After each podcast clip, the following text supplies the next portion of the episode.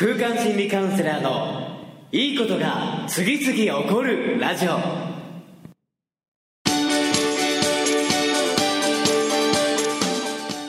いいことが次々起こりまくっている世界中のリスナーの皆様。おはようございます。空間心理カウンセラーの伊藤裕二です。今日も朝6時から3分33秒でいいことが次々起こるラジオをお届けしていきます。え今日のテーマは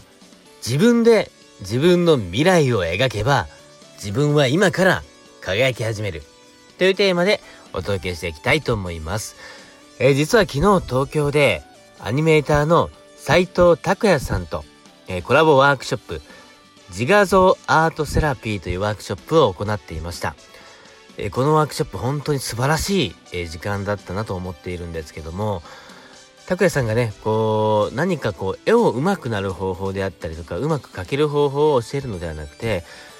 アート自分の自画像を通して自分を内観する。自分自身を見つめ直していきながらそしてさらにありたい姿の自分。心が望んでいる自分を描き出していくことによって。えそれによってですねやっぱりこうこの今この瞬間から自分自身の心が成長していくような感覚を得られるのがえ今回のワークショップだったなと思っています。えこれが本当にですねこう僕もねファシリテートしつつ途中からはもう自分も参加者のようになってえ自画像を描いていったりしていたのですが今の自分をまず描いていく。そうやって鏡を見て描くんではなくて頭の中のイメージでまず捉えている自分というのをイメージで自分を描いていきながら。えそしてそれからまた次はイメージで。えどんな自分でいたいか。理想の自分はどんな自分なのか。というふうなことをまたイメージして書いていく。えその2つの違いがもう明らかな違いになっていたり大きく変化している、えーこれがね本当にこうそれを見比べるだけでももうエネルギー感の違いであったりとか